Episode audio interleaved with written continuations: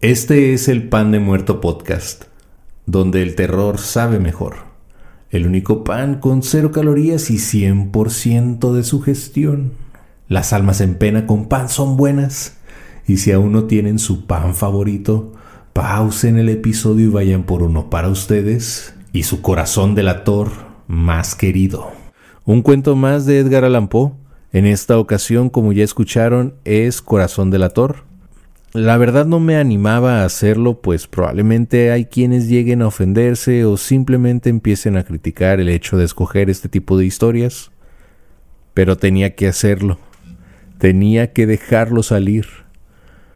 Así que mejor empiezo, pues va a tomar algo de tiempo terminarlo. El corazón del ator, de Edgar Allan Poe. Es verdad. Soy muy nervioso horrorosamente nervioso. Siempre lo fui. Pero, ¿por qué pretendéis que esté loco? La enfermedad ha agudizado mis sentidos, sin destruirlos ni embotarlos. Tenía el oído muy fino, ninguno le igualaba. He escuchado todas las cosas del cielo y de la tierra, y no pocas del infierno. ¿Cómo he de estar loco? Atención. Ahora veréis con qué sano juicio y con qué calma puedo referirles toda la historia. Me es imposible decir cómo se me ocurrió primeramente la idea, pero una vez concebida, no pude desecharla ni de noche ni de día. No me proponía objeto alguno ni me dejaba llevar de una pasión. Amaba al buen anciano, pues jamás me había hecho daño alguno, ni menos insultado. No envidiaba su oro, pero tenía en sí algo desagradable. Era uno de sus ojos.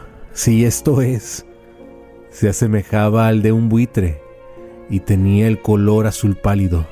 Cada vez que este ojo fijaba en mí su mirada, se me lava la sangre en las venas y lentamente por grados, comenzó a germinar en mi cerebro la idea de arrancar la vida al viejo, a fin de librarme para siempre de aquel ojo que me molestaba. Me creéis loco, pero advertid que los locos no razonan. Si hubierais visto con qué buen juicio procedí, con qué tacto y previsión y con qué disimulo puse manos a la obra, nunca había sido tan amable con el viejo como durante la semana que precedió al asesinato. Todas las noches, a eso de las doce, levantaba el picaporte de la puerta y la abría. Pero qué suavemente, y cuando quedaba bastante espacio para pasar la cabeza, introducía una linterna sorda bien cerrada, para que no filtrase ninguna luz, y alargaba el cuello. Oh, os hubieras reído al ver con qué cuidado procedía. Movía lentamente la cabeza, muy poco a poco, para no perturbar el sueño del viejo, y necesitaba al menos una hora para adelantarla lo suficiente a fin de ver al hombre echado en su cama. Ah, un loco no habría sido tan prudente, y cuando mi cabeza estaba dentro de la habitación, levantaba la linterna con sumo cuidado. Oh, con qué cuidado, con qué cuidado, porque la charnela rechinaba. No la abría más de lo suficiente para que un imperceptible rayo de luz iluminase al ojo de buitre. Hice esto durante siete largas noches, hasta las doce, pero siempre encontré el ojo cerrado y por consiguiente me fue imposible consumar mi obra porque no era el viejo lo que me incomodaba, sino su maldito ojo. Todos los días al amanecer entraba atrevidamente en su cuarto y le hablaba con la mayor serenidad, llamándole por su nombre con tono cariñoso y preguntándole cómo había pasado la noche. Ya veis, por lo dicho, que debería ser un viejo muy perspicaz para sospechar que todas las noches, hasta las doce, le examinaba durante su sueño. Llegada la octava noche, procedí con más precaución aún para abrir la puerta. La aguja de un reloj se hubiera movido más rápidamente que mi mano. Mis facultades y mi sagacidad estaban más desarrolladas que nunca, y apenas podía reprimir la emoción de mi triunfo. Pensar que estaba ahí, abriendo la puerta poco a poco, y que él no podía ni siquiera soñar en mis actos, esta idea me hizo reír, y tal vez el durmiente escuchó mi ligera carcajada, pues se movió de pronto en su lecho como si despertase. Tal vez creéis que me retiré. No, nada de eso. Su habitación estaba negra como un pez. Tan espesas eran las tinieblas, pues mi hombro había cerrado herméticamente los postigos por temor a los ladrones. Y sabiendo que no podía ver la puerta entornada, seguí empujándola más, siempre más. Ya había pasado la cabeza y estaba a punto de abrir la linterna cuando mi pulgar se deslizó sobre el muelle con que se cerraba y el viejo se incorporó en su lecho exclamando ¿Quién anda ahí? Permanecí inmóvil sin contestar. Durante una hora me mantuve como petrificado y en todo este tiempo no le vi echarse de nuevo. Seguía sentado y escuchando como yo lo había hecho noches enteras.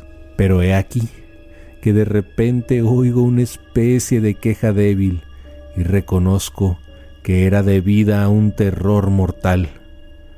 No era de dolor ni de pena, oh no. Era el ruido sordo y ahogado que se eleva del fondo de un alma poseída por el espanto. Yo conocía bien este rumor, pues muchas noches, a las doce, cuando todos dormían, lo oí producirse en mi pecho, aumentando con su eco terrible el terror que me embargaba. Por eso comprendía bien lo que el viejo experimentaba y le compadecía.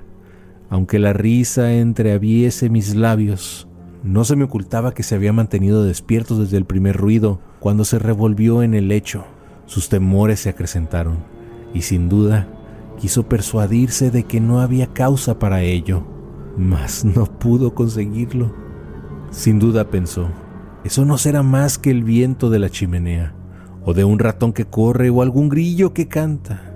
El hombre se esforzó para confirmarse en estas hipótesis, pero todo fue inútil, era inútil, porque la muerte que se acercaba había pasado delante de él con su negra sombra envolviendo, envolviendo en ella a su víctima y la influencia fúnebre de esa sombra invisible era la que le hacía sentir, aunque no distinguiera ni viera nada, la presencia de mi cabeza en el cuarto. Después de esperar largo tiempo con mucha paciencia sin oírle echarse de nuevo, resolví entreabrir un poco la linterna, pero tampoco, tampoco, que casi no era nada.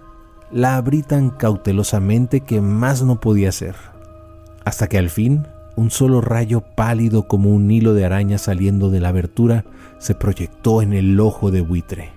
Estaba abierto, muy abierto, y no me enfurecí. Apenas le miré. Le vi con la mayor claridad todo entero con su color azul opaco y cubierto con una especie de velo hediondo que heló mi sangre hasta la médula de los huesos pero esto era lo único que veía de la cara o de la persona del anciano, pues había dirigido el rayo de luz como por instinto hacia el maldito ojo. No os he dicho ya que lo tomabais por locura, no es sino un refinamiento de los sentidos. En aquel momento, un ruido sordo, ahogado y frecuente, semejante al que produce un reloj envuelto en algodón, hirió mis oídos. Aquel rumor, lo reconocí al punto. Era el latido del corazón del anciano y aumentó mi cólera así como el redoble del tambor sobreexcita el valor del soldado. Pero me contuve y permanecí inmóvil, sin respirar apenas y esforzándome en iluminar el ojo con el rayo de luz. Al mismo tiempo el corazón latía con mayor violencia, cada vez más precipitadamente y con más ruido. El terror del anciano debía ser indecible, pues aquel latido se producía con redoblada fuerza cada minuto. ¿Me escucháis atentos? Ya os he dicho que yo era nervioso, y lo soy en efecto. En medio del silencio de la noche, un silencio tan imponente como el de aquella antigua casa, aquel ruido extraño me produjo un terror indecible. Por espacio de algunos minutos me contuve aún, permaneciendo tranquilo, pero el latido subía de punto a cada instante hasta que creí que el corazón iba a estallar y de pronto me sobrecogió una nueva angustia. Algún vecino podría oír el rumor. Había llegado la última hora del viejo. Profiriendo un alarido, abrí bruscamente la linterna y me introduje en la habitación. El buen hombre solo dejó escapar un grito. Solo uno. En un instante le arrojé en el suelo. Reí de contento al ver mi tarea tan adelantada. Aunque esta vez ya no me atormentaba, pues no se podía oír a través de la pared. Al fin cesó la palpitación, porque el viejo había muerto. Levanté las ropas y examiné el cadáver. Estaba rígido, completamente rígido. Apoyé mi mano sobre el corazón y la tuve aplicada algunos minutos. No se oía ningún latido. El hombre había dejado de existir y su ojo desde entonces ya no me atormentaría más. Si persistís en tomarme por loco, esa creencia se desvanecerá cuando os diga qué precauciones adopté para ocultar el cadáver. La noche avanzaba y comencé a trabajar activamente, aunque en silencio. Corté la cabeza, después los brazos y por último las piernas. Enseguida arranqué tres tablas del suelo de la habitación. Deposité los restos mutilados en los espacios huecos y volví a colocar las tablas con tanta habilidad y destreza que ningún ojo humano ni aun el suyo hubiera podido descubrir nada de particular. No había necesidad de lavar mancha alguna gracias a la prudencia con que procedía. Un barreno la había absorbido toda. Terminada la operación, a eso de las cuatro de la madrugada, aún estaba tan oscuro como a medianoche. Cuando el reloj señaló la hora, llamaron a la puerta de calle y yo bajé con la mayor calma para abrir, pues, ¿qué podía temer ya? Tres hombres entraron anunciándose cortésmente como oficiales de policía. Un vecino había escuchado un grito durante la noche. Y esto bastó para despertar sospechas. Se envió un aviso a las oficinas de la policía y los señores oficiales se presentaban para reconocer el local. Yo sonreí porque nada debía de temer. Y recibiendo cortésmente a aquellos caballeros les dije, yo, yo fui el que había gritado en medio de mi sueño. Añadí que el viejo estaba de viaje y conduje a los oficiales por toda la casa, invitándoles a buscar, a registrar perfectamente. Al fin entré en su habitación y mostré sus tesoros, completamente seguros y en el mejor orden. En el entusiasmo de mi confianza ofrecí sillas a los visitantes para que descansaran un poco, mientras que yo con la loca audacia de un triunfo completo, coloqué la mía en el sitio mismo donde yacía el cadáver de la víctima. Los oficiales quedaron satisfechos y convencido por mis modales, yo estaba muy tranquilo. Se sentaron y hablaron de cosas familiares, a las que contesté alegremente, mas al poco tiempo sentí que palidecía y ansié la marcha de aquellos hombres. Me dolía la cabeza me parecía que mis oídos zumbaban, pero los oficiales continuaban sentados hablando sin cesar. El zumbido se pronunció más, persistiendo con mayor fuerza. Me puse a charlar sin tregua para librarme de aquella sensación, pero todo fue inútil y al fin descubrí que el rumor no se producía en mis oídos. Sin duda entonces palidecí mucho, pero hablaba todavía con más viveza, alzando la voz, lo cual no impedía que el sonido fuera en aumento. ¿Qué podía hacer yo? Era un rumor sordo, ahogado, frecuente, muy análogo al que produciría un reloj envuelto en algodón. Respiré fastigosamente. Los oficiales no oían aún.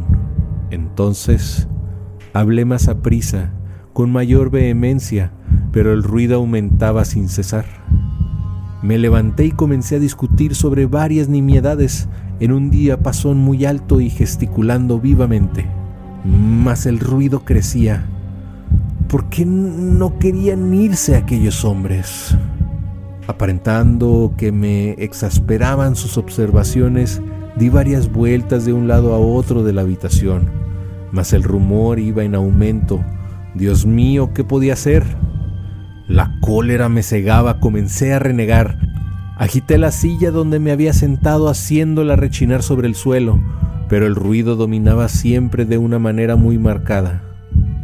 Y los oficiales seguían hablando, bromeaban y sonreían. ¿Sería posible que no oyesen? Dios Todopoderoso, no, no, no oían. Sospechaban, lo sabían todo se divertían con mi espanto. Lo creí y lo creo aún. Cualquier cosa era preferible a semejante burla. No podía soportar más tiempo aquellas hipócritas sonrisas. Comprendí que era preciso gritar o morir. Y cada vez más alto lo oís, cada vez más alto, siempre más alto. Miserables, exclamé, no disimuléis más tiempo, confieso el crimen Arrancad esas tablas. Ahí está, ahí está. Es el latido de su espantoso corazón. Referencias www.ucm.es Con esto doy por concluido El corazón delator de Edgar Allan Poe. Si te gustó este episodio, no olvides que puedes seguirme en Spotify y luego darle un clic a la campanita y así me apoyas para que este proyecto siga creciendo. Y ya por último te recuerdo que también me puedes seguir en las redes sociales del Pan de Muerto Podcast, por ejemplo en TikTok, en Facebook y en Twitch estoy como Pan de Muerto Podcast, en YouTube y en Instagram me encuentras como Pan de Muerto TV. En internet, la página oficial es http dos diagonal diagonal de muertopan.wordpress.com. Y antes de que alguien entre en tu habitación por las noches, acabe contigo y te ponga debajo del piso esperando que llegue la policía y luego te encuentre, no olvides que me puedes mandar un correo a demuertopan.aol.com, que es el correo oficial del podcast. Se vienen algunas sorpresas, espérenlas. Por mi parte esto es todo. Mi nombre es Abraham Rocha y que tengan una semana de espanto. Bye.